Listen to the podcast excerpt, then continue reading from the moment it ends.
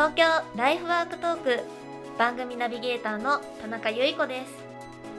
価値観が多様化し働き方に対する考え方も人それぞれの現代。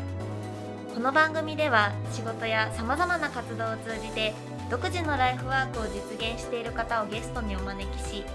その取り組みや思いを掘り下げていきます。番組を聞いてくれるリスナーの皆さんと一緒に勉強していきたいと思いますのでよろしくお願いします。この番組は城北信用金庫の提供でお送りします。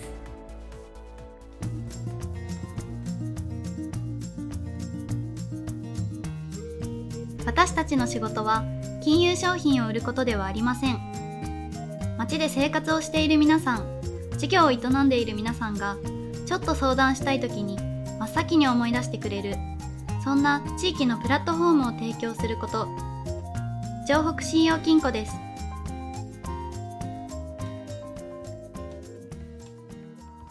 今週も先週から引き続き東京北区の岩淵町を拠点にまちづくりを行う株式会社岩淵や森社代表取締役折戸達也さんにお話をお伺いしています。今週は折戸さんがまちづくりをする上で行っている協力者づくりの方法にスポットを当てて深掘りしていきたいと思います。えー、新しい地域で新しいことを始める時ってもともとこう地域のにいらっしゃる方に理解してもらうことが難しかったりすることがあると思うんですけれども一番初めに岩渕町で琴色の取り組みを始められた時に地域の人にはすぐ理解してもらえたんですか？えっと、これがですね僕たちがここに引っ越してくるよりも前に、はい、まあ、先ほど話してたスクールというところがあってから1年ぐらい経って引っ越してきたんですけれども、はい、スクールが終わった直後ぐらいに、この岩淵町でお祭りがあったんですね。で僕たちのその岩淵の地域っていうのは2年に1回しかおみこしが出たりしないお祭りなんですね。でおみこしが出るのがその最初の年だったのでお祭りの日記書を作ったりとか準備のところから片付けまでを大家さんにお話をしてお父様にお話を通していただいて、手伝わせていただいたんですね、そしたらやっぱりこの地域でこういうことをやりたいんですよっていうのを説明する機会というよりは、お手伝いしながらお話をしたりとかっていう、まあ、特別になんかこう説明会開きますとかしなくても話せる機会があったんですね。じゃあこう理解をしてもらうきっかけを作るのではなくそのもともとのこう町でやられている取り組みだったりとかに実際にもう入られてでそこからこう共感をしてもらったりとかっていうようにこう広げていったっていうことですかね。はいまさしくそうですね、はい、実際にあの今琴色の中でいろんなあの機能があのシェアキッチンだったりですとかあのコワーキングオフィスだったりっていう風にあの機能が備わっていると思うんですけれどもそれも実際に地域の方にはすぐ使ってもらえたんですか？なんかそのシェアキッチンとかってなかなかこう馴染みのない人からするとちょっと敷居が高かったりするのかなっていうふうに思ったりもするんですけれども実際いかがでしたか？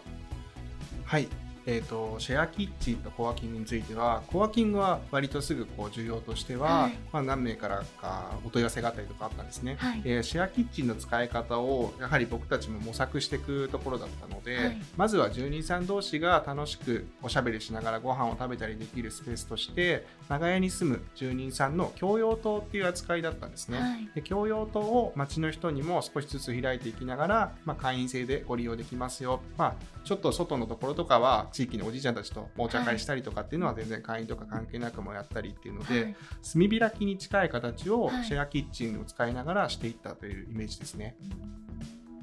実際にシェアキッチンとかでその近所の方たちで何かこうイベントとかが開かれたりとかってするんですか？そうですね。結構、まあ、僕らと同じ世代ぐらいの方々っていうのはそういうパーティースペースのご利用とかっていうので申し込みをしてくださったりとか、あとはお母さん層の方々がそれこそ子連れのクリスマスイベントをするのに貸してくださいっていうのがあったり、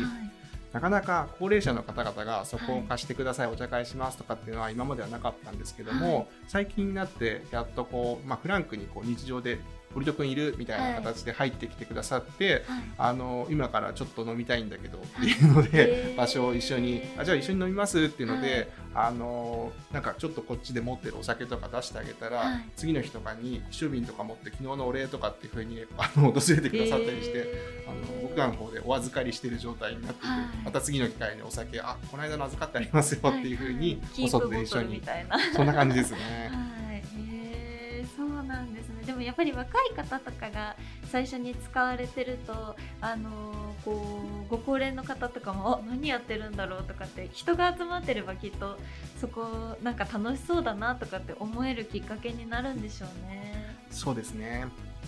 で僕たちはそのシェアキッチンとコワーキングっていうのを、はい。もちろん広めたいっていう思いもありましたけども、はい。この場所でなんかこう商売とか商いができるっていうことを知っていただくために、はい、まずはこの地に来てもらう必要があるなと思ったんですね。で大家さんが所有している敷地の中にははい。指導が通っているので、はい。じゃあこの指導って何かうまく使う活用の方法があるんじゃないかなということで、小さくマルシェを始めようっていうことで本当に唐突にお店を作って、はい。何軒か知り合いの方を呼んで、はい。じゃあいついつマルシェやりますとかっていうふうに始めてみたんですね。はい。でそれをきっかけに琴色のことを知ってもらえればいいなと思ったんですけども、実際結構そのマルシェの方が一人歩きしてだんだん大きくなっていきまして、はい。じゃあまずは月1回頑張ってみようとかこの地から始まるこの場所って日光成街道第一の宿場町だったんですね。はい、なので宿場町の機能としては本当は寝泊まりができたりとか。でそれの泊まってる方々っていうのが飲食をできたりとかっていうのが楽しくできる場所だったはずなんですけども、はい。今は廃れてお店がないよっていう状況だったのも含めて僕たちがじゃあお店を出せる環境を作っていこう。でファンができたところで初めて空き家活用にそこからつなげていけるんじゃないかなということでマルシェから実店舗を持つっていうふうにはい。考えてだんだん動いていきました。あー馴染みのない場所とかでお店をやろうってなるとなかなかちょっとハードルが高いと思うんですけれどもそういうこう順序がこう少しずつあるとすごくやりやすそうですよね。そうですねやっぱりステップアップしていく段階を作ってあげようっていうのがありまして、はい僕たち自身ももちろんそこで信頼関係を結ぶのにはい月1回お会いしてるだけではなかなか進まないので、逆にそのマルシェじゃない時に「ポップアップでその人単体で出てもらうというイベントも始めたんですね。はい、そうすることによってマルシェで他のお店の方が集客してくれた場合と違って今度は地域の人向けにその方だけのために来てくれるお客さんがやってくるという状況を作りました。でそのポップアップを繰り返していくうちに、はい。じゃあマルシェ以外の時にも各週で来ていただくというのが続いたりとか、はい、現在ではそれが移動販売っていう形だったりとか、は毎週何曜日はお魚の日とか、い。毎週何曜日はお野菜の日ということで、農家さんが来てくれるような仕組みも出来上がってきました。でも実際にあの自分の町にそのお魚屋さんだったり八百屋さんだったりっていうのが来てくれるとあの高齢の方もお買い物がしやすくなりますしすごくその町でより暮らしやすくなるのでそこに、あのーずっと根付けそうですよね。そうですね。はい。ねえー、と琴色さんには今あのー自転車屋さんだったりですとかあのカフェにあのテナント貸しをされてるっていう風にお話を聞かせていただいたんですけれども織戸さんの中には琴色のこう街のこうゴールというか理想のイメージっていうのがあるんですか？そこにこう逆算であカフェが欲しいなとか自転車屋さんが欲しいなっていう風にテナントを貸されてるんですか？一応僕たちが掲げるものというのはもちろんありまして、はい。えー自分たちの街である程度完結するこう経済を回していこうというふうに考えてるんですね。はい。その中で最初にこんなお店が欲しいみたいなリストを Facebook で投稿してみたりとか、えー仲間たちと一緒に話してるのをはい。放送してみたりとかしてたんですね。でその中でやっぱりオフィスがあって、はい。そうやってお仕事してる人がいたら近くにカフェが欲しいねとか朝からパン屋さんが目の前にあってとか、はい。い、い匂いがしてっていうのがすごい憧れてるんですね。はい。でそういうことを話していたらたまたまその募集を見た方が、はいえー申し込みをしてくださったっていうのがきっかけですね。はい、そうだったんですね。でもいいですよね。朝パン屋さんの匂いで目が覚めるみたいな。そうですね。理想的な暮らしですよね。はいあの聞かせていただいた印象として私はすごい織戸さんがこう人を巻き込む力がすごいなっていう風にあの感じたんですね。であの少し話が、えー戻ってしまうんですけれどもリノベーションスクールの時のその方々と一緒に会社を立ち上げたっていうふうにおっしゃってましたよね。で根本としてどうしてその方々って織戸さんと一緒に事業に取り組んでくれたんですかね？なかなかこう一緒に新しい事業を始めようってあの誰かと思ったりですとかしてもあの協力してくれる方って実際になかなか見つからなかったりっていうような話も聞いたりするんですけれども。そうですね、えーと、僕自身もそうですけどもやっぱり参加するにあたって、はい、何かその地域で活動していきたい多分ちょうど僕らみたいなこう30代に差し掛かるちょっと手前の社会人5年目6年目とかっていう人たちは、はい、なんかちょっと力がついてきて試してみたいっていう気持ちが湧いてくる人が、まあ、多いんじゃないかなと思うんですね。はい、僕もその傾向にはあったんですけども、はい、でメンバーのうちの1人もそういうふうに思っていて彼はイベントとかのプロモーションする会社にいたんですけども、はい、なんで僕がその設計とか街づくりをしてる中でそういうプロモーターみたいな人たちは必要になってくるし、はい、一緒にやろうよって僕はじゃあちょうど独立しようと思ってたから主軸になりながらプレイヤーともなりコーディネーターにもなりながら街づくりをしていくからサポートしてほしいって彼に頼んで、はい、同時にそのスクールには必ず先生が1人つくんですけども、はい、継続的に見守ってほしいです。だから一緒に会社をやってほしいですとお願いをしました、はい、で先ほどちょっと雑談の中で話してたんですけども、大家さんが実は地元に住んでない状況になっていて、でも地元にはずっと関わってほしいなというふうに思いがあったので、大家さんぜひ一緒に会社作りましょうよということで、ヤモリ会社にまあ入っていただきました。そうだったんですね。